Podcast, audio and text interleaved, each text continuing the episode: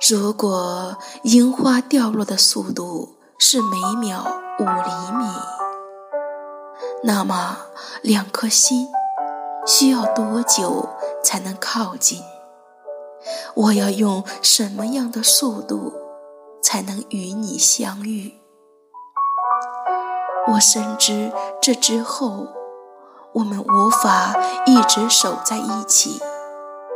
挡在我们面前的。